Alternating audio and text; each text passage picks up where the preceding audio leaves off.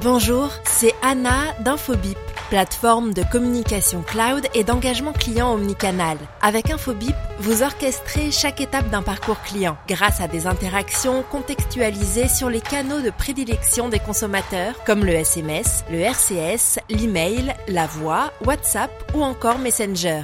Nous sommes ravis de soutenir 135 grammes pour la troisième saison du podcast qui vous raconte l'histoire de la tech mobile. Bonne écoute. Heureux de vous retrouver, je suis Christophe Romeilly et nous allons parler social gaming. La pandémie du Covid-19 a définitivement changé le visage de l'industrie du jeu et a accéléré son développement. Comme de nombreuses personnes étaient isolées et aspiraient à être connectées avec d'autres, la faible barrière d'entrée du jeu sur mobile a généré du trafic et des revenus jusqu'à finalement dépasser les segments traditionnels des PC et des consoles. Une autre conséquence de la pandémie a été le remplacement partiel des réseaux sociaux par des plateformes de streaming de jeux vidéo. Le nombre d'heures regardées sur Twitch est passé de plus de 3 milliards au premier trimestre 2020 à plus de 6 milliards au deuxième trimestre 2021. Une croissance qui a attiré l'attention des acteurs du secteur. Par conséquent, les éditeurs de jeux ont tenté de trouver de nouvelles façons de stimuler l'engagement et la monétisation des fans en s'associant à des créateurs de contenu et en tirant parti des fonctionnalités interactives en direct de ces plateformes. À la fin de l'année 2019, Benjamin Devienne et Jules Testard ont eu l'idée de recréer le coach gaming, dit le jeu de canapé, au moyen d'un navigateur web. L'année suivante, lorsque la pandémie a perturbé leur vie, le monde a pris conscience de l'importance des liens sociaux et du fait que les gens avaient besoin de se voir pour partager des moments de divertissement et de convivialité. Le coach gaming a donc pris la forme d'une nouvelle mission, créer une plateforme qui permettrait à ses utilisateurs de se voir tout en jouant. C'est ainsi que PyPaker a vu le jour en avril 2020. La conversation de cet épisode parle de PyPaker avec Jules Testard, CTO et cofondateur, et Thomas Moreau, directeur marketing. Vous allez voir, c'est une conversation passionnante. Même si on ne parle pas au démarrage du mobile, vous allez voir, le mobile s'impose. Vous êtes prêts? C'est parti. Bonjour Thomas, bonjour Jules, merci d'avoir euh, répondu à l'invitation pour euh, parler de Pipaker. Merci, en tout cas, on va, on va parler un petit peu de, cette plateforme. Si je dis euh, que vous êtes une plateforme de social gaming sur le web et qu'on peut jouer à une soixantaine de jeux rétro, j'ai résumé ou il y a, y a, des choses à dire en plus hein? J'utiliserais plutôt la notion de couch gaming comme étant ensemble sur son canapé pour se donner l'idée de on était ensemble sur le canapé en train de jouer à la PlayStation, mais on fait la même chose, mais en ligne. D'accord, d'accord. Donc, si je comprends bien, euh, vos, concurrents directs sont, sont, enfin, non, je ne vais pas dire concurrents, je veux dire votre cible, c'est ceux qui jouent aux consoles, en fait. Je dirais, Thomas, tu veux, tu veux y aller? Ouais, enchanté Christophe et merci de nous recevoir. Euh, alors, la concurrence, c'est un sujet vaste. Je reviens sur social gaming. Euh, tout ce qui permet aujourd'hui en termes de technologie et d'expérience utilisateur de jouer à des jeux ensemble peut être considéré comme de la concurrence. Nous, on est sur un modèle freemium, donc on va vraiment aller chercher les gens qui ont envie de s'amuser de façon euh, accessible et facile versus euh, investir dans une grosse machine et payer des abonnements chers. Donc je dirais que tout le monde contribue à l'écosystème, mais on a, nous, une, une plateforme qui est très accessible. Ok, très bien. Euh, j'aimerais Jules ou Thomas, hein, je ne sais pas lequel des deux, mais je pense Jules, me parler du démarrage. Comment est venue l'idée? Comment ça s'est mis en place? Euh, Quels ont été euh, vos défis, vos freins au démarrage? Et voilà, je te laisse. C'est une bonne question. Alors, nous, à savoir, c'est que Benjamin et moi, donc moi je, suis, moi je suis Jules le CTO, Benjamin c'est le CEO. Euh, on était ensemble aux États-Unis. Ça faisait longtemps qu'on était parti de France. Moi, j'étais, euh, d'abord fait le Canada pendant quatre ans, mais lui aussi d'ailleurs. On s'est rencontrés au Canada. Puis ensuite, moi, je suis allé aux États-Unis. Lui, il m'a rejoint un peu plus tard. Et euh, on s'est retrouvés un peu comme ça. C'était, un peu marrant la façon dont on s'est retrouvés. C'était, j'ai fait volontaire pendant l'élection de 2017 au consulat général de France à San Francisco. et, je suis la personne qui dit à voter quoi devant l'urne. Et au final, qui je vois passer devant moi, c'était Benjamin que j'avais pas vu depuis 5 ans. Donc on a un peu repris contact comme ça. Et on a commencé, on était tous les deux fans de surf, on se voyait souvent pour faire, voilà, on était dans la même ville quoi. Et on tous les deux dans la tech, lui chez Facebook, moi chez Amazon, on faisait différents trucs. Et finalement, en 2019, on a décidé ensemble qu'on voulait se lancer dans une startup. C'était en fait en avril 2019. Sauf que PyPacker a commencé, même dans notre idée, hein, pas avant décembre. Donc en fait, il y a toute une partie de notre histoire dans laquelle on a bossé sur une première idée, en fait, qui n'avait rien à voir avec ce que PyPacker est aujourd'hui. D'ailleurs, c'est de cette première idée qu'est né le, nom. C'était notre première idée, finalement, elle n'a jamais vraiment abouti. C'était euh, l'idée de faire euh, une euh, optimisation de calcul dans le cloud à grande échelle, comment économiser de l'espace en maximisant l'utilisation des CPU pour, pour éviter de payer moins cher, en gros.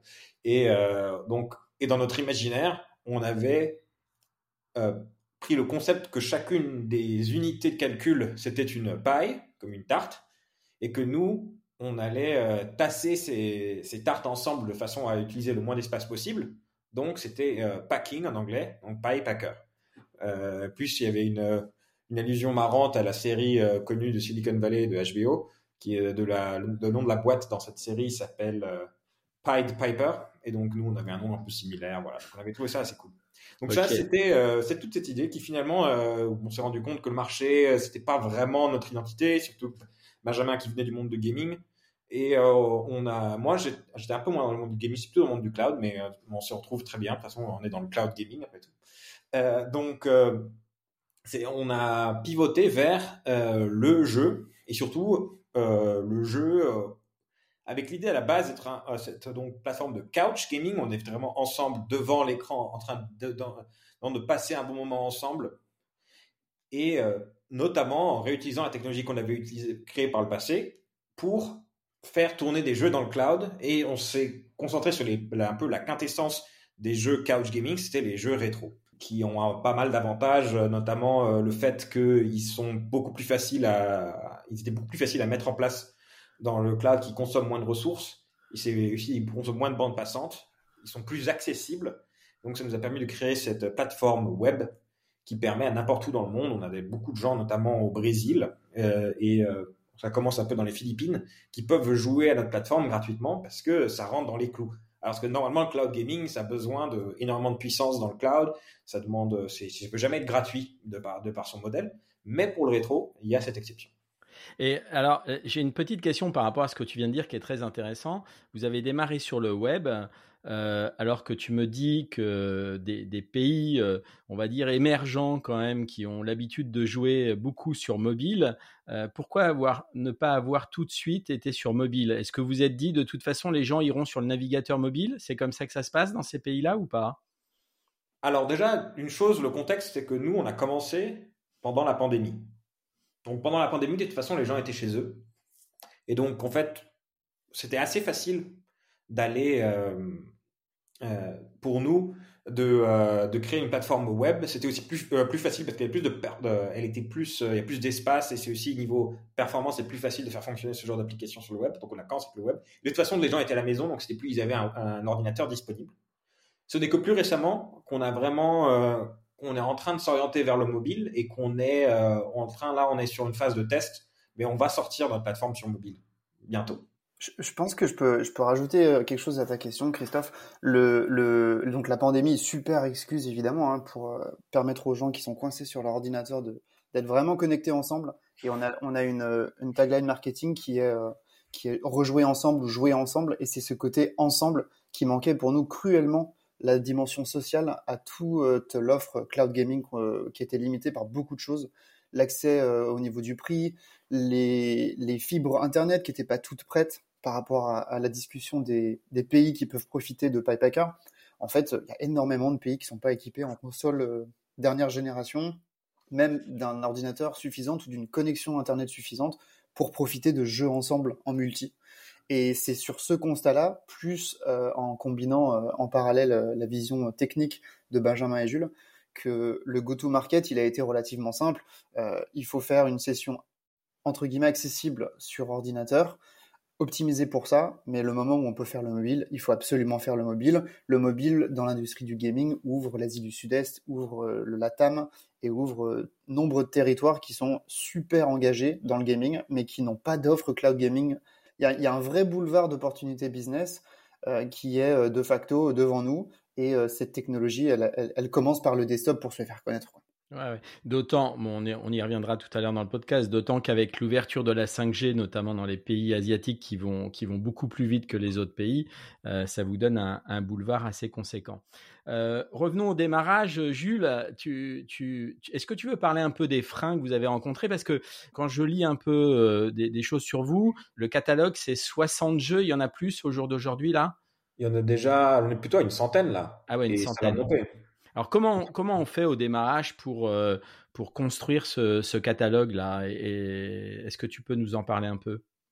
Alors plusieurs facteurs. De un, on était quand même une équipe qui, je pense, était assez idéale pour lancer un projet comme celui-ci.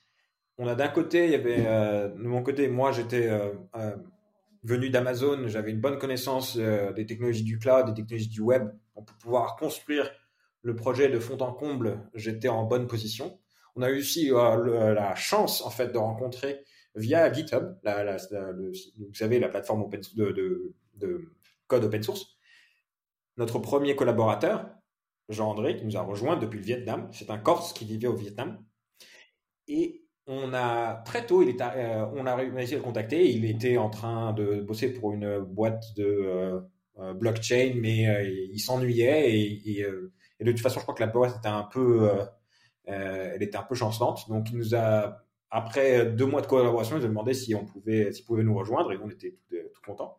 Donc, qu'est-ce que ça a donné en fait? C'est que j'avais donc une partie technique très solide avec quelqu'un qui était donc du milieu de l'émulation pour gendrer, moi du côté euh, cloud et web, vraiment de fond en comble, et Benjamin qui lui venait du monde du jeu vidéo depuis longtemps. Il a bossé chez Twitch, chez Gameloft, chez Facebook, toujours dans le jeu vidéo.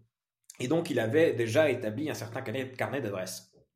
Notamment, en plus de ça, on a eu de la chance parce que au bout de un mois et demi qu'on était vraiment, vraiment lancé, c'est-à-dire qu'on avait, euh, voilà, maintenant c'est bon, on se lance, on a quitté notre taf, ce n'est plus juste une idée, on, vraiment on bosse dessus.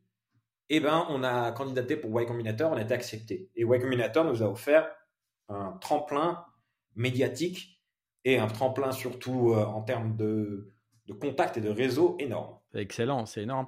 Euh, donc, vous avez démarré. Aujourd'hui, vous êtes combien, Jules? Combien de personnes? On doit approcher les 50 là. Les 50, et donc vous avez démarré, vous étiez que 3, c'est ça, démarrage? Euh, deux, puis très rapidement trois, ouais. Ouais, trois. Ouais, donc le, saut en, l'espace de, quelques mois, hein, puisque tu, me dis que vous avez démarré en euh, début de la pandémie, ça a été très très rapide. Vos équipes sont basées où aujourd'hui? Alors ça c'est intéressant. On n'a pas de bureau, donc c'est vraiment à la base. Même quand on a commencé, Benjamin, moi j'avais déménagé à New York quand on était encore aux États-Unis, et lui il habitait à San Francisco, donc on était déjà décalé. On a revenu en France, lui il est revenu dans son Bordeaux natal, et euh, moi je suis euh, j'ai emménagé à Paris, donc là on était encore en télétravail. Et en fait, on a construit toute la boîte autour de ça.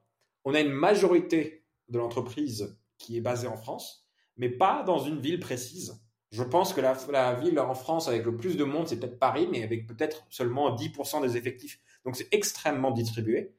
Et euh, nos effectifs français correspondent à peu près à 60% de nos effectifs. Les 40% restants sont euh, principalement en Europe, mais aussi partout dans le monde, parce qu'on vient de recruter quelqu'un qui est basé à Tokyo au Japon. On a une collaboratrice qui est à Vancouver en Colombie-Britannique, une personne au Maryland et une autre à Seattle. Donc il y a vraiment une couverture euh, énorme. Euh, les meetings, d'ailleurs, je vous le dis, euh, quand on fait des meetings entre Vancouver, Tokyo et Paris, euh, c'est fun. Ça, c'est un vrai, un vrai sujet, Christophe. Le, la, culture du, full remote, du télétravail à 100%, elle crée beaucoup de belles conversations dans les entretiens, notamment pour tous ces candidats qui rêvent d'être nomades. Je reviens juste sur ta, sur ta question d'avant, Christophe. Le, les deux freins qui, à mon avis, peuvent intéresser tes auditeurs, c'est d'abord l'offre cloud gaming, où au final, tant qu'on n'a pas de, euh, je vais utiliser le mot killer app, ça fait peut-être un peu vieux, mais tant qu'on n'a pas de franchises qui sont euh, on va dire reconnu par les par les early adopters de notre plateforme, euh, c'est difficile d'aller chercher des volumes de joueurs côté acquisition. Et euh, on a notamment des gens qui ont rejoint l'aventure très vite, comme François-Xavier Perrin qui amène, bah, c'est un ancien de EA, Microsoft, qui a même bossé avec Stadia, histoire d'aller chercher et signer des, bah, des jeux connus qui sont reconnus par les joueurs, les, joueurs et fans de rétro. Et côté euh, après offre, euh, il y, a, y, a, tout le côté euh, la réception des gamers. La réception des gamers, c'est très difficile dans le gaming quand on a un produit en bêta un peu constante by design. Et on a choisi, donc dans la phase après celle que raconte Jules, de faire un Kickstarter il y avait énormément de risques, mais en fait, on voulait vraiment constituer une communauté de gens qui allaient nous donner du feedback et allaient nous apprendre sur ce qu'ils voulaient, quel genre de jeu, euh, quel genre de features ils voulaient voir dans une plateforme de social gaming. Du coup, on est parti de là et c'était euh, super enrichissant. Et on s'est rendu compte qu'on avait de moins en moins à voir avec nos concurrents qui eux faisaient une offre voilà payante, quali, triple A. Euh, les gens voulaient s'amuser, tout simplement, euh, et, et, ça se voit dans nos chiffres, ça se voit dans notre audience. Euh, je le plante ici parce que c'est la journée du, droit des femmes, mais on a 35% de femmes qui jouent à Pipehacker, ce qui est, je pense, un des records hein, sur ce genre de plateforme, même même jeunes. Et, et, voilà, donc voilà, il y a une approche communautaire et Kickstarter qui nous a aidé à avoir on va dire, une réception positive des gamers et pas tous les gamers, vraiment la, niche des rétro fans qui allait se propager à plusieurs pays. Oui, parce qu'il y a un truc qu'on n'a pas dit jusqu'à présent, c'est que votre plateforme, elle est multijoueur et, au centre, vous avez mis euh, un chat vidéo, c'est ça? Oui, un chat vidéo, audio et par-dessus une couche euh, de fun à travers des euh, masques en réalité augmentée qui sont qu'on peut qu'on peut mettre en même temps qu'on joue et toute une série d'interactions qui vient avec certains des jeux. D'ailleurs, on n'en a pas parlé, mais en fait, on a aussi un studio, donc on crée nos propres jeux qui utilisent au maximum les, capacités de Pipehacker et notamment les capacités d'interaction entre le jeu et les masques et entre euh, le jeu euh, et euh, Twitch. notamment, on a des, en fait, on profite du fait qu'on soit sur le web, cette plateforme justement ultra accessible où n'importe qui peut rejoindre en un seul clic pour aussi permettre des interactions avec d'autres plateformes existantes comme euh, Discord, mais surtout Twitch. Oui, notamment dans, dans un autre jeu, euh, Bomber, c'est un jeu où, euh, il y a un mode où on a eu, notamment c'était le cas pendant l'événement euh, euh, de eSports League de l'année 2021, mais ça nous arrive régulièrement, qu'on avait des streamers connus qui sont venus à jouer à Pipehacker et jouer ensemble. Et toutes les en cours, au cours d'un événement organisé, toutes les euh, cinq minutes, il y avait un nouveau joueur ou trois minutes, il y avait un nouveau joueur de la communauté qui pouvait revenir depuis Twitch et directement rejoindre les streamers et jouer avec eux. D'ailleurs, c'était assez marrant parce qu'il avait un peu des super pouvoirs et les quatre streamers connus étaient contre lui. Et donc, il y avait cet inconnu de la communauté. Et tout ce genre d'interaction, elle est rendue possible par Pipehacker parce que le rejoindre un jeu, c'est vraiment qu'un seul clic. Il n'y a pas besoin d'installation. Il n'y a pas besoin, et ça, ça ouvre tellement de portes de, euh, de synergie euh, entre ces différentes plateformes qu'on ne retrouve pas vraiment ailleurs en fait. Et ça, ça c'est, dû à, à, la, à la pandémie, ce, ce, que tu nous as décrit là. Tu penses que ça aurait été. Est-ce que votre vision aurait été différente s'il n'y avait pas eu la pandémie? Alors, personnellement, je pense que l'une des décisions que la pandémie a accéléré, c'est que au début, on était euh, au tout tout début de nos idées de Pipehacker, il y avait l'idée de couch gaming de jouer ensemble, mais on n'avait pas encore intégré l'aspect vidéo. L'aspect vidéo est venu très très tôt hein, dans notre histoire, elle est venue aux alentours de mars, mais on s'est rendu compte en fait que cette, euh, le, fait qu'on pouvait plus être ensemble en train de jouer, le fait qu'on puisse se voir, ça changeait tout. Et en fait, on a pris, euh, avant même d'intégrer Y Combinator, donc vraiment la mars 2020, au tout début, c'est le moment où on lancé la vidéo, et c'est vraiment aussi le moment où on est, on s'est vraiment orienté euh, et on pense que dans le monde d'aujourd'hui, même au-delà de la pandémie, il y a vraiment cette distribution, grâce notamment au télétravail, mais justement des liens qui se tissent de plus en plus entre des gens qui sont distants, permet en fait de rendre ce genre de plateforme d'autant plus intéressante. J'irais euh, prendre euh, un, un, parti pris ici, Christophe. Le, je pense que la pandémie a permis à un nombre de gens de réaliser à quel point les réseaux sociaux actuels et j'embarque pas, j'embarque pas Discord là-dedans, mais les réseaux traditionnels, en fait, isolent beaucoup plus qu'ils ne connectent. Et je pense qu'on a tous été, hein, je pense, pris dans des dans des flux d'infos où où vraiment on est on est loin de nos potes et, et c'est vraiment Zoom, euh, Teams, toutes ces Discord évidemment qui a fédéré des communautés de gaming entières hein, qui sont restées dessus. Et c'est incroyable, hein, le, la fulgurante ascension de Discord, c'est un cas d'école. Euh, on a pris cet exemple-là, ces exemples-là pour se dire si on fait du cloud gaming, il faut mettre les gens ensemble. Il faut arrêter d'avoir euh, des algos qui, euh, qui voilà, qui nous isolent. C'est un parti pris. Ça passe par beaucoup d'itérations et je pense que euh, c'est toujours drôle parce que quand on nous parle de on me pose tout le temps la question, c'est quoi votre business model? Pourquoi vous l'avez fait de cette façon-là?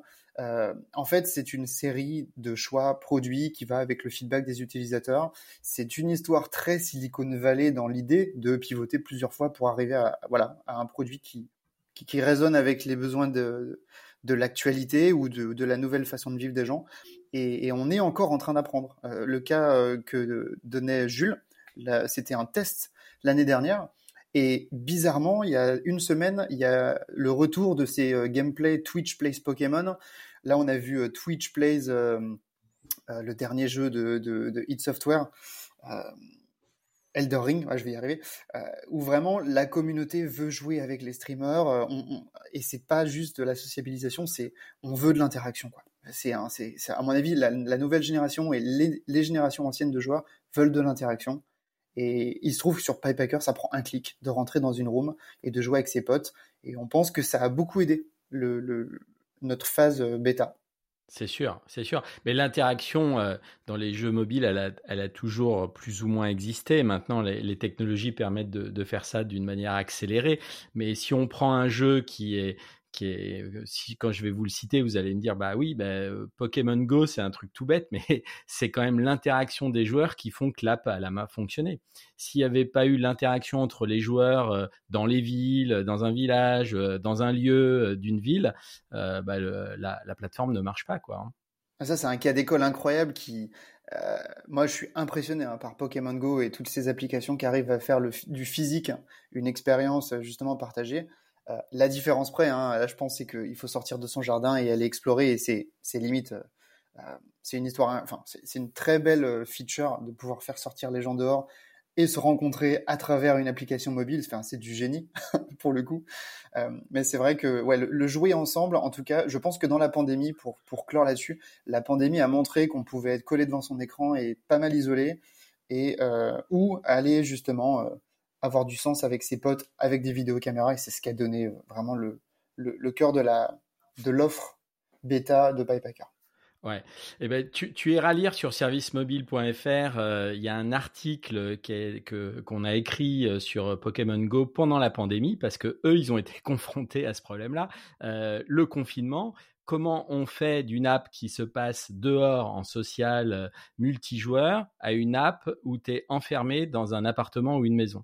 Et, ben, je, t'enverrai le lien et c'est passionnant. Ils n'ont jamais fait autant d'argent en fait pendant la, pandémie. Il hein. faut le savoir. Ils ont, ils ont modifié leur modèle, ils se sont adaptés et ils ont réussi à la transformation de, de faire que le jeu fonctionne en appartement et en maison. Ça, c'est extraordinaire. Bon, on passe sur Pokémon Go. On revient sur sur Jules, sur l'équipe. On peut en faire un, en parler encore quelques minutes. Tu as dit vous êtes une cinquantaine de personnes, un peu disséminées partout. Comment on s'organise Parce qu'il y a la partie dev, il y a la partie marketing, il y a la partie peut-être service client et studio. Quand on démarre comme ça, que le confinement arrive, la pandémie arrive, comment on choisit ses outils? Qu'est-ce qui fait qu'on choisit tel outil? Quand on utilise Google Meet par exemple, qui elle est intégrée au navigateur, ça permet notamment, déjà on voit très bien la, capacité que ça a d'être décelé, mais aussi ça sert d'inspiration quand on, au niveau technique pour quand on développe nos propres applications. Donc j'ai eu un parti pris à aller vers Google Meet, notamment qu'en plus que nous on utilise Google pour l'organisation interne de la société, donc euh, ça nous a ça nous a aidé. On utilise aussi même Google Cloud, Amazon et Google Cloud, on utilise les deux. Euh, donc euh, voilà, plutôt en, termes dans, le, dans, le, monde des spectres des vidéoconférences, on a plutôt été allé vers Google Meet pour euh, pour l'interne et parfois aussi Pipehacker évidemment pour pour jouer entre nous. Pour revenir sur si la question, si je la rephrase, c'est comment est-ce qu'on s'est construit ou comment est-ce que, quels sont les outils qu'on privilégie et pourquoi? Je vais commencer avec le, comment on s'est construit. Alors, on a commencé dans, dans l'équipe, on était, on était que trois.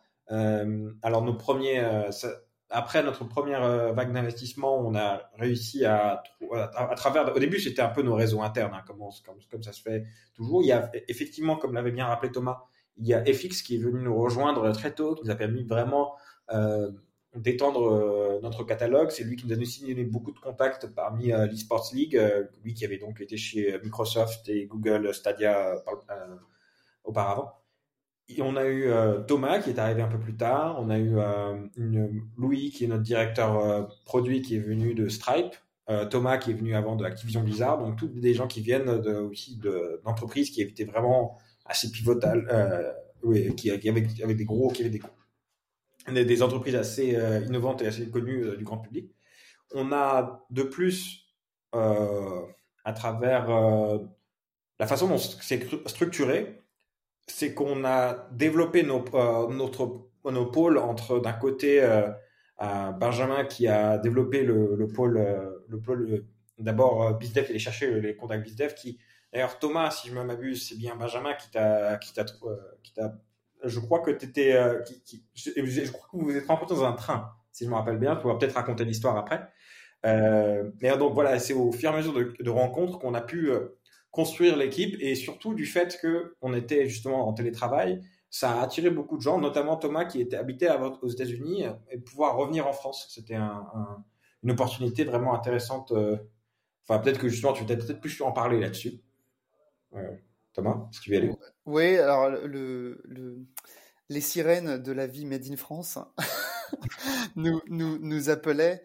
Euh, non, pour, pour arrêter de rigoler, le, le tout télétravail permet de, de, se caler où on veut. Et je pense que après un an et quelques de pandémie, il y a beaucoup d'execs en effet qui étaient euh, très preneurs d'une vie plus calme, moins euh, urbaine ou peut-être modérément urbaine, euh, avec voilà le salaire de d'exec qui qui nous permet de rester motivés et de construire la team et de grossir avec les phases de croissance. Donc hyper content et je pense que c'est un argument qui, qui a beaucoup joué pour euh, beaucoup d'employés de pouvoir rester euh, voilà dans sa région, dans sa ville, de participer à une grosse aventure qui euh, serait dans un autre monde concentré à Paris et puis qui maintenant voilà est à travers le monde, à travers la France. Mais est-ce que ça veut dire est-ce que ça veut dire qu'il y a des membres de vos équipes qui ne se sont jamais rencontrés? Ah oui, notamment c'est assez fou, mais par exemple Jean André, je ne l'ai jamais rencontré en, en réel, alors que c'est le premier? Euh, il y a récemment, simplement Benjamin a pu le rencontrer car, euh, entre-temps, Jean André qui a habité pendant très longtemps au Vietnam, il n'est rentré que très récemment en France parce que euh, pendant longtemps c'était impossible pour lui. notamment parce que sa femme est vietnamienne et que c'était, enfin bref, il y avait toute une histoire, je ne vais pas rentrer dans les détails. Et donc le Covid notamment. Et donc vu qu'il a pu rentrer récemment, eh ben il y a eu juste, il est rentré en Corse, dans sa Corse natale, et la seule personne dans, dans l'entreprise qui l'a vu récemment, c'est Benjamin qui est allé faire un voyage en Corse. Mais sinon, moi, je ne l'ai jamais vu, alors qu'on travaille tous les jours ensemble depuis deux ans. C'est énorme. Euh, allez, on passe à, la plateforme. Euh, la plateforme est, costaud. vous avez combien d'utilisateurs au jour d'aujourd'hui? Alors, on peut donner les chiffres d'il y a décembre. En décembre, on approchait, on était très très proche du million. Vous, avancez vite parce que moi j'ai lu un article où vous annonciez 500 000 euh, et on n'était euh, pas très éloigné de décembre, donc vous allez très vite quoi. Vous allez très vite. Donc comment on construit une plateforme euh, quand bah, un million d'utilisateurs, ça veut dire que dans le cloud, l'infrastructure, les, choix, sans rentrer dans les détails, Jules, parce que on va va pas on va pas entrer dans les détails techniques, mais comment on construit une plateforme pour répondre en sachant que un million c'est une première étape et il y en aura, j'espère pour vous, euh, plus, plus de plusieurs millions qui vont arriver dans les, dans les semaines et les mois qui arrivent. Euh, comment on construit ça étape par étape pour, euh, pour maintenir bah, ce niveau d'engagement, d'acquisition où l'utilisateur est heureux de naviguer, les taux de latence sont faibles, on a du bon répondant, on peut faire du chat et de la vidéo. Enfin voilà, comment on fait ça? Alors, euh, je dois admettre que c'est pas toujours évident. Il faut réfléchir bien en amont. Donc nous, on a fait. Je vais pas rentrer dans les détails techniques, mais je vais quand même essayer de, de répondre un petit, un petit peu. Euh, j'ai eu l'avantage, moi, par le passé, d'avoir bossé pour deux boîtes, Amazon et Docker, qui étaient elles-mêmes des boîtes euh, qui, ont, euh, qui sont vraiment les boîtes du cloud. Je sais pas si vous connaissez, si tu connais les deux. Oui, oui, bien sûr. Donc là, et j'ai bien, donc les, les, les on a utilisé notamment via des orchestrateurs de containers. Donc je vais pas aller dans les détails, mais voilà, on, on a mis en place une architecture qui, depuis le tout début, était faite pour. Euh, J'essaie de trouver le mot en français pour dire scale, mais c'est échelé, c'est échelon. C'est échelon de façon horizontale, c'est-à-dire que plus il y a d'utilisateurs, plus on ajoute de machines et ça continue toujours de tourner. Donc depuis le départ, au niveau autant des bases de données qu'au niveau des bases de, des, des, serveurs, du calcul, de toute l'infrastructure avait été mis en place pour que euh, il y ait juste besoin d'ajouter des machines et ça continue de tourner. Et d'ailleurs, l'avantage aussi est que nous, on utilise uniquement des, euh, des CPU. C'est un, un, petit un détail qui euh, technique qui est assez intéressant. C'est parce qu'on utilise uniquement des CPU et pas des GPU, comme le font la plupart des autres plateformes de cloud gaming. Déjà, de 1, ça coûte beaucoup moins cher. De 2, il y en a beaucoup plus. Et de 3, il y a de très nombreux services dans les clouds actuels, comme Google Cloud ou comme Amazon, qui permettent en fait à nos, à nos serveurs de devenir très élastiques. Donc, en termes euh, d'élasticité, ce que, ce que ça veut dire, c'est qu'on est capable de payer un minimum quand il y a peu d'utilisateurs sur la plateforme. On est capable rapidement euh, d'augmenter la, la, charge. Euh, un, parfois, euh, là récemment, il y, a eu un, il y a eu un streamer au Brésil qui a fait une vidéo et juste après, il y a eu beaucoup d'utilisateurs. notre taille de serveur a été multipliée par 10 en l'espace d'une heure. Incroyable. Automatiquement. Et ils ont tous eu une bonne expérience. Enfin, tout est tout fonctionnait. Mais, on a eu par le passé, par contre, un autre cas où il y avait eu, euh, là c'était, on était découvert par M6 et on a eu, euh, où là il y avait en fait Google qui avait pas mis de, qui avait, qui avait mis des quotas que même ce que, que même nous on ne s'attendait pas à, atteindre, mais on les a atteints. Et, et même eux ils s'étaient trompés, ils avaient mis moins de quotas qu'au final ils auraient dû mettre. Et là effectivement ça a marché pour les premiers, mais à un moment donné il y avait plus et euh, les quotas de Google nous ont, euh, nous ont empêché de, de devenir plus gros. Euh, depuis, on a bien appris notre leçon et on le voit. En fait, on est vraiment capable d'aller sur des dizaines de milliers d'utilisateurs en même temps et sans problème. Est-ce que, est que Jules, le départ de l'entreprise, quand vous êtes dit euh, on veut faire euh, du gaming avec moins de bandes passantes, euh, est-ce que c'était obligatoirement euh, vers des jeux rétro en fait? Est-ce qu'aujourd'hui, est-ce qu'on pourrait le faire avec des jeux tels qu'on utilise aujourd'hui sur, sur Alors, les plateformes qu'on connaît? quelque chose, On peut, mais je ne vais pas aller trop dans les détails du comment, mais on y réfléchit, on peut et on a une idée comment on va faire et on a l'intention de le faire. Bon, ok, ok. bon, je, quand, quand, je posais cette question-là, je pensais pas au, euh, au futur. Hein. Je, voilà, je pensais au démarrage. Ça n'a pas été un choix, euh, le fait de faire du rétro pour dépenser moins de bandes passantes? Alors si, euh, parce que pour les technologies qui étaient pour nous qui étaient disponibles à, quand on a démarré, c'était plus facile et sérieusement ça demandait moins de bandes passantes de commencer avec du rétro. C'est ça demande plus de, de R&D d'arriver à le faire avec des jeux plus modernes.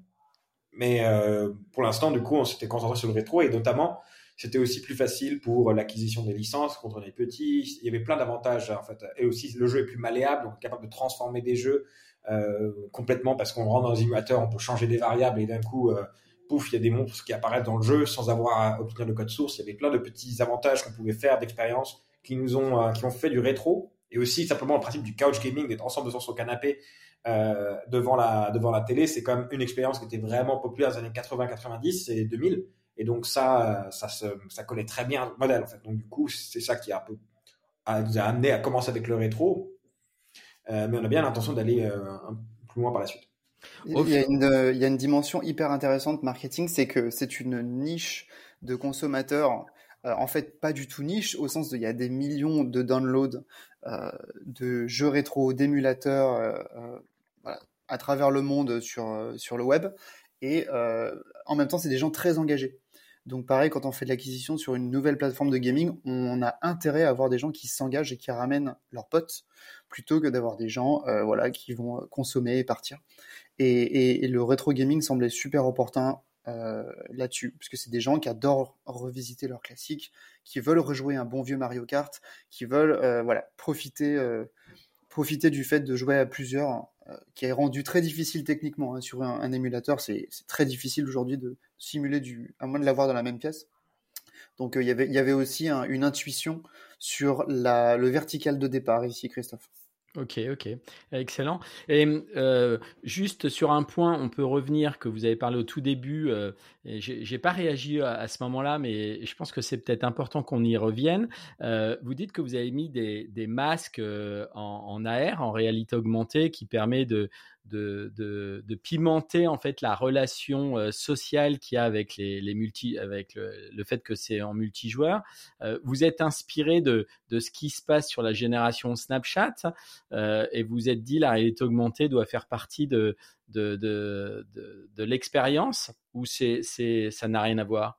Alors plusieurs choses. La première, c'est qu'on a on a écouté nos utilisateurs et l'un des au, au tout début en fait on pensait qu'on allait mettre faire comme ce que font certains de nos concurrents, qui est de mettre de des publicités. Donc, il y a un jeu, il y a une publicité avant, quoi. Et on, on a écouté nos utilisateurs, on s'est dit, c'est vraiment pas l'expérience qu'on a envie. Surtout dans le cadre d'une expérience sociale, ça rentre vraiment assez mal dans le, dans le flow d'expérience. Et donc, on a décidé qu'on ne voulait pas faire de pub. Mais on voulait être une plateforme freemium. Et donc, on cherchait vraiment comment est-ce qu'on arrivait dès le départ à pouvoir faire ce pari. Et donc, on a pensé au fait que, euh, notamment, euh, et que, euh, que, quand on est en vraiment qu'on est en jeu simultané, qu'on est ensemble et qu'on se regarde, l'expérience des masques enrichit vraiment l'expérience du jeu. Donc, on a vu vraiment une grande synergie entre le masque et le jeu, vraiment l'aspect ludique des masques, et de plus, les, capacités de synergie entre les jeux et les masques qui peuvent se créer. on peut créer un jeu qui, par exemple, va influencer des, certains masques d'une certaine façon, et ainsi de suite. De plus, ça nous a permis de se dire, si les masques, c'est quelque chose qui fait partie de notre identité, c'est quelque chose que les gens vont aimer pouvoir posséder, et c'est donc c'est pour ça que ça pouvait être une façon pour nous d'être freemium en pouvant, même si on laisse le jeu être joué gratuitement, sans pub, eh bien, il y aurait euh, une monétisation via des masques. Enfin, on a pu, à travers euh, notamment euh, Amazon Chime, le, système de vidéoconférence, euh, le SDK de vidéoconférence d'Amazon, on a pu faire un système d'interaction de, flux qui nous a permis d'ajouter des masques de façon assez optimale pour nous dans le web, alors ça aurait été compliqué à la base. On, on, a, on a beaucoup galéré d'ailleurs, mais ils nous ont permis un peu de, nous, à travers leur technologie, de nous aider là-dessus. Il y a un aspect pop culture aussi difficile d'éviter. Quand on regarde aujourd'hui le nombre de masques qui sont sur la plateforme, euh, les plus utilisés, euh, ça reste le cheval, euh, masque de latex, les trucs un peu complètement what the fuck. je pense qu'il y a vraiment un côté communication. Le moment où on prend sa raclée dans un jeu de combat et qu'on a envie un peu de shamer l'opposant, c'est super drôle de porter un masque. Donc ça, ça donne lieu à des moments je dirais pas qu'ils sont comparables si on avait la personne à côté de soi, mais voilà, dans, je pense dans la culture gaming, c'est cool de pouvoir euh, mettre un petit filtre de plus et, aller chercher la petite réaction euh, de voilà. Je pense que Snapchat a largement contribué à créer des moments comme ça euh, populaires. TikTok euh, en remet une couche, tout le monde en remet une couche et, on voulait voilà être au diapason de la culture là-dessus c'est très drôle de porter un masque Bomberman avec la tête qui explose de son pote euh, quand on, quand, quand on lui finit la partie sur le nez. Quoi. Absolument. Euh, Jules, comment euh, aujourd'hui on parle beaucoup euh, de, réchauffement climatique euh, et donc ça a un impact sur la tech. On parle d'éco-conception, le fait de, pouvoir moins consommer. dans ce que tu nous as décrit, vous rentrez quand même dans la grille euh, des choses plutôt positives. Est-ce que vous allez jouer là-dessus? Est-ce que vous allez communiquer là-dessus? Est-ce que vous allez avancer, avancer davantage sur ce sujet? Alors, il y a une chose qu'on a l'intention de faire, ça, ça, prend un peu de temps hein, de le faire correctement, mais c'est vraiment de calculer notre empreinte carbone. Mais entre-temps, ce qu'on a fait, c'est qu'on a fait des choix technologiques qui, à la base, réduisent notre empreinte. Euh, en quel sens? La première, c'est que le fait qu'on le fasse sur des jeux euh, rétro, ce sont des jeux qui consomment moins. Simplement parce que ça consomme moins de les faire tourner dans un émulateur dans le cloud. Le fait d'utiliser le cloud, notamment sans carte graphique, de façon euh, beaucoup plus flexible, ça fait que ce sont des ressources partagées, ce ne sont pas des ressources qui sont euh, qu'on n'a pas besoin d'acheter d'appareils, parce que notamment, il faut savoir que quand on regarde en fait l'impact environnementale de la tech, de loin, le numéro un, c'est l'achat de nouveaux appareils, par exemple, le nouveau téléphone. Absolument, absolument. Donc, simplement, nous, on peut, tourner sur des appareils qui ont déjà 4-5 ans sans problème. Ça fait partie justement parce qu'on utilise parfois ce, terme low tech dans le sens où, en fait, on n'a pas besoin de beaucoup pour pouvoir tourner. On a aussi utilisé beaucoup moins de bandes passantes que des jeux euh, de cloud gaming plus euh, récents. Et on se rend compte qu'en termes d'intérêt ludique, euh, les, jeux qui, qui consomment moins comme ça et qui ont peut-être moins de pixels restent très très ludiques et très fun. Et donc, on est capable de cette façon-là, de, on a construit notre système de façon à consommer moins. Ensuite, combien exactement on consomme, on est encore à l'étude pour savoir. et voilà, on a, on a fait déjà ce qu'on a pu pour essayer de limité euh, à, travers des choix euh, euh, de conception. Thomas, Thomas, tu veux rajouter quelque chose sur ce sujet? Ouais, un parti pris. Je pense qu'il y a beaucoup de greenwashing qui se fait en ce moment sur ce sujet. Bah, en tant que directeur marketing, je pense qu'on n'a pas d'ambition de participer à ça. Par contre, comme le dit Jules, il y a énormément de recherches qui sont faites pour euh, améliorer euh, voilà toute l'empreinte carbone de la boîte. C'est euh, un effort bah, vraiment cross team et, c'est vrai que le positionnement aide beaucoup. On est low tech friendly, donc on peut marcher sur des voilà sur des vieux téléphones en Inde, ça marche.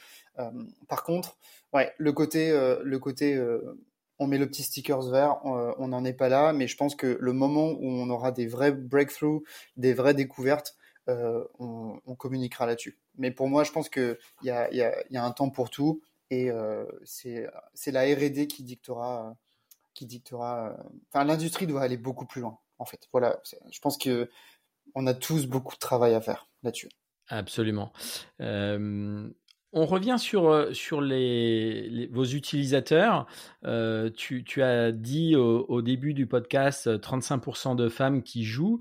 Est-ce que vous avez d'autres chiffres à, partager avec nous là sur, qui sont vos utilisateurs et comment ils utilisent la plateforme? Ouais, alors on, communique peu de chiffres là-dessus puisque c'est en constante évolution, donc très difficile d'avoir une photographie à date. Par contre, les éléments qui semblent importants à mon avis de discuter, petit 1, les marchés de type Brésil et Latam, sans aucune communication. Euh, on vient de staffer une team communauté, mais vraiment, se sont euh, rués vers notre produit d'eux-mêmes. Et c'est un vrai plaisir hein, de voir des, des gens, voilà, des gens s'amuser et, et, partager l'expérience. Donc, on a traduit la plateforme en portugais brésilien, portugais, ça fait partie des premières langues qui ont été rajoutées à la plateforme. Donc beaucoup de Brésiliens, pas mal de Mexicains. On a une bonne représentation aussi française, anglaise, euh, aux États-Unis aussi un petit peu, même si on a évité de faire trop de communication puisque c'est très cher de communiquer et il y a une offre compétitive absolument incroyable sur le cloud gaming, donc pas forcément très euh, d'aller chercher les États-Unis euh, aussitôt. Euh, et après l'âge moyen, on va retrouver environ, enfin on va retrouver en fait le profil du rétro gamer classique avec euh, du coup 35 euh, et plus pour la première tranche. En revanche, sur les pays que je mentionnais, c'est-à-dire le, Brésil, notamment, je prends cet exemple-là parce qu'il est flagrant. On a euh, donc oui, d'une part beaucoup de femmes, ce qui est, enfin, on se réjouit parce que le rétro gaming n'est pas l'affaire des hommes et on est très content. et, un public plus jeune. Et ça, pareil, c'est l'intuition marché et l'intuition produit. C'est que les gens qui veulent se retrouver et délirer autour d'un jeu, dans les marchés en tout cas émergents euh, sont plus jeunes et comme euh, ils ont connu les franchises mais n'ont pas pu y rejouer depuis longtemps et n'ont pas forcément la dernière PlayStation, on les retrouve plus facilement chez nous. Donc plus jeunes dans les pays émergents et, très très classique standard AAA 35 et plus dans les marchés occidentaux pour l'instant. Ok, ok, très bien. En termes d'acquisition aujourd'hui, euh, vous êtes sur des, des, schémas classiques où vous avez développé euh, des, choses qui, euh, qui, qui, ont été performants dans, dans, l'ingéniosité que vous auriez pu créer? Alors en acquisition, nous sommes sur un périmètre web qui alors pour tous ceux qui font de l'acquisition parmi les auditeurs, on n'a pas on n'a pas d'app. Donc, euh, ne pouvant profiter de, la magique optimisation euh, des app campaigns euh, sur Facebook ou sur Google, on est obligé d'y aller avec des campagnes. Donc, le, payant se fait à base d'énormes, enfin de, de quantité de tests sur tous les pays avec des campagnes, voilà, avec différents messages créa. Je pense que le mot clé c'est itératif. Il y a Jules qui mentionnait M6 qui nous a fait un push RP. Il y a également un événement auquel on a participé. Tu l'as mentionné Jules, c'était Gamers Without Borders. Oui. Euh, qui est un, un, événement caritatif avec des, stars influenceurs.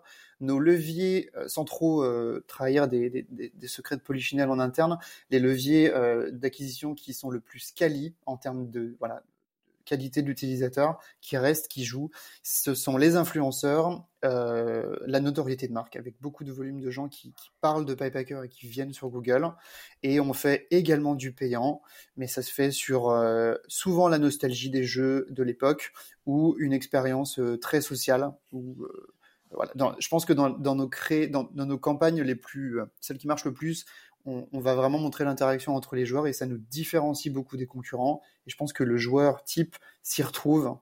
Euh, voilà. On n'a okay. pas encore lancé TikTok, on a très hâte, mais n'étant pas encore mobile optimisé, euh, on se, on se freine nous-mêmes.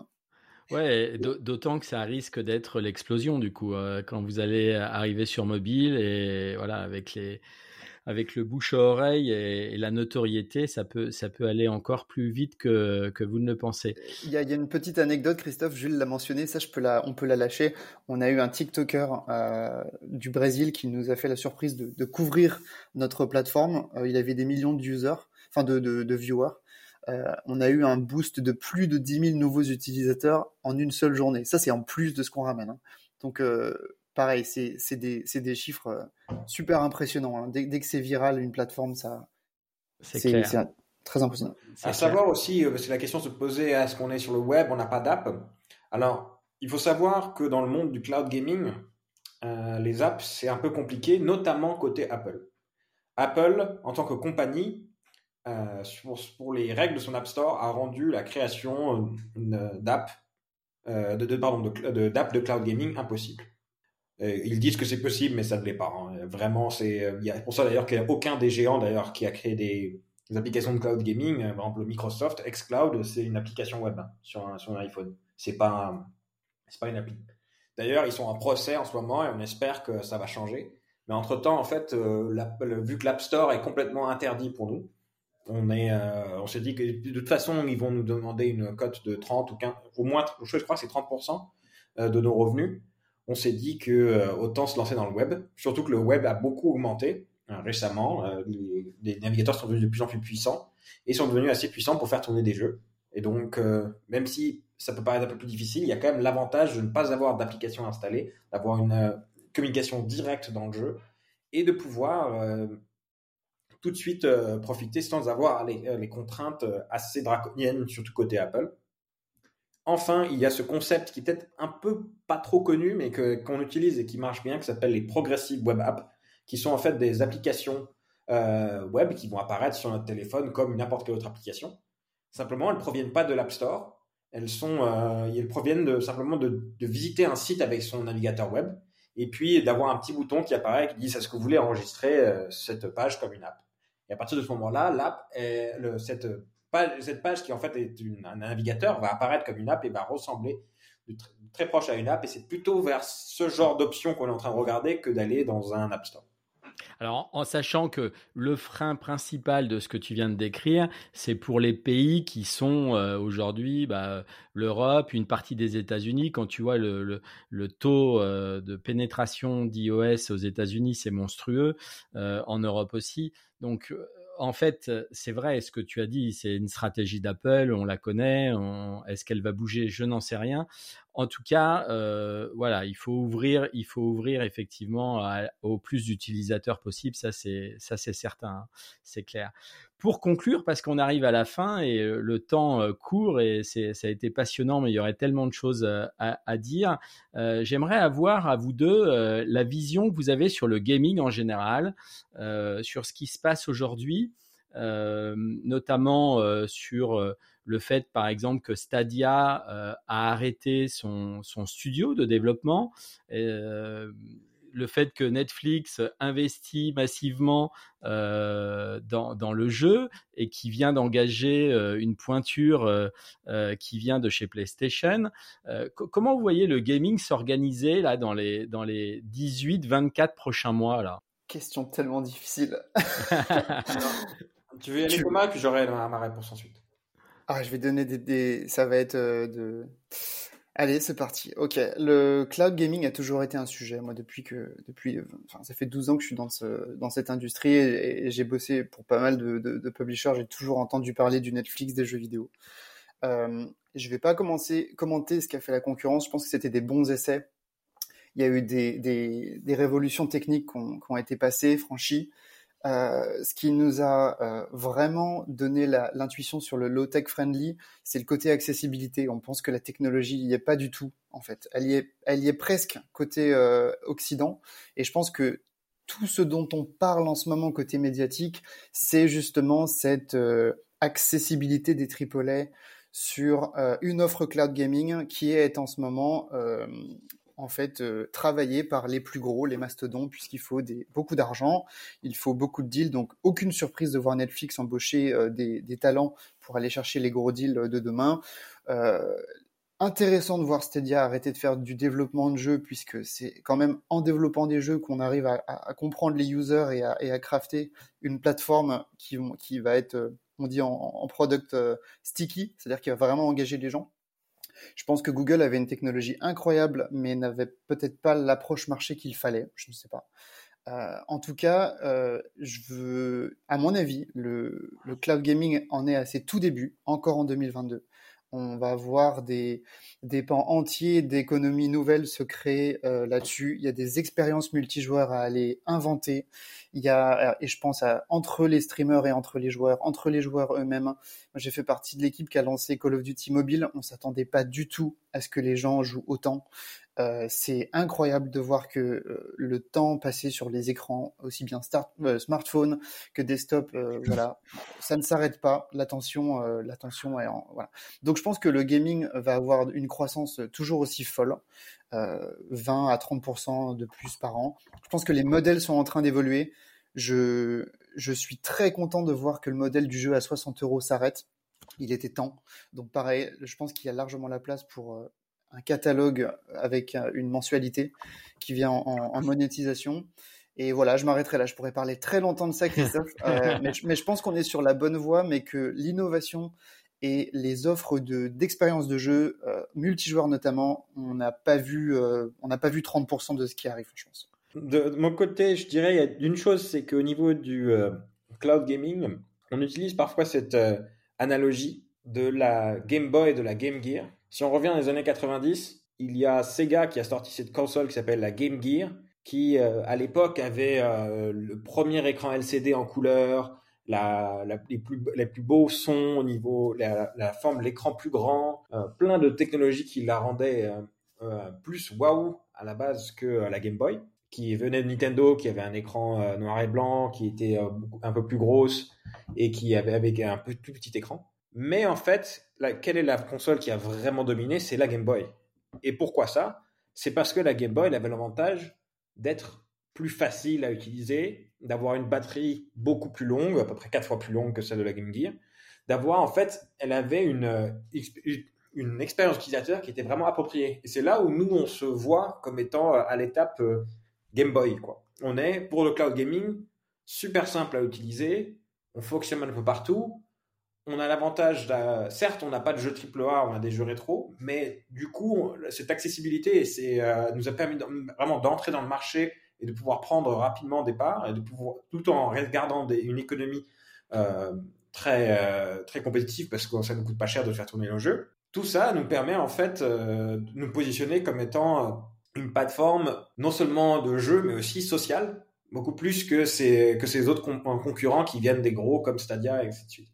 Et on pense vraiment que, que dans les 24 mois, le, cloud gaming va clairement augmenter parce que la réalité, c'est que la pénurie, notamment des, appareils, elle va continuer. Donc, euh, je veux dire, aujourd'hui, ça fait déjà un an et demi que la PS5 est sortie, on peut toujours pas en trouver. Ça va encore continuer. Et puis, de plus en plus, euh, justement, pour des raisons environnementales, on va essayer de réduire le nombre d'appareils et d'avoir un, une le cloud gaming permet d'avoir un appareil dans son ordinateur ou son téléphone depuis lequel on peut jouer à tous nos jeux. Je pense que ce concept va certainement rester. Et nous, je pense qu'on se positionne comme étant les, les premiers entrants dans un aspect et on va continuer dans cette direction et, vraiment avec cette couche sociale multijoueur, vraiment jouer ensemble, ensemble malgré la, la distance. Quoi. Merci beaucoup, hein, Jules, pour ce point, euh, ce point de vue, et Thomas aussi, très complet. Euh, on va conclure le, podcast. Je vous remercie beaucoup euh, d'avoir partagé les informations que, que vous avez décrites, qui sont passionnantes. Hein. C'est vrai que on pourrait passer des heures à parler de, de gaming ou de développement ou même d'équipe, parce que on le dit jamais assez, mais ce qui fait un produit, c'est quand même les équipes. Là, vous avez 50 personnes qui travaillent dur pour faire ce que, ce que est Pipaker et, et je vous souhaite le meilleur pour la suite. Merci beaucoup. Merci beaucoup. C'est un plaisir. Salut.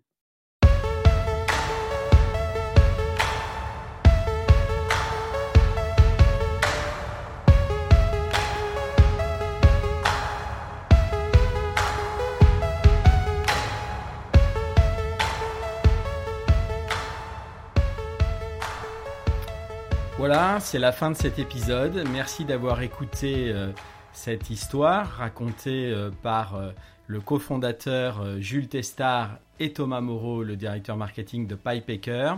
J'espère que vous avez apprécié cette conversation prometteuse pour cette startup du social gaming. Retenez son nom, PyPaker.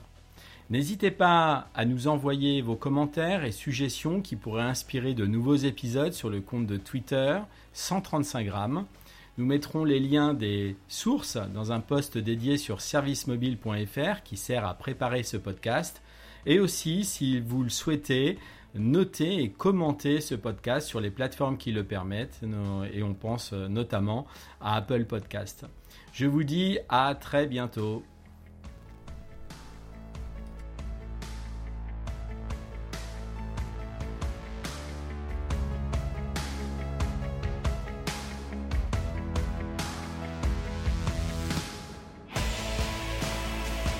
135 grammes, la cuisine de l'industrie du mobile.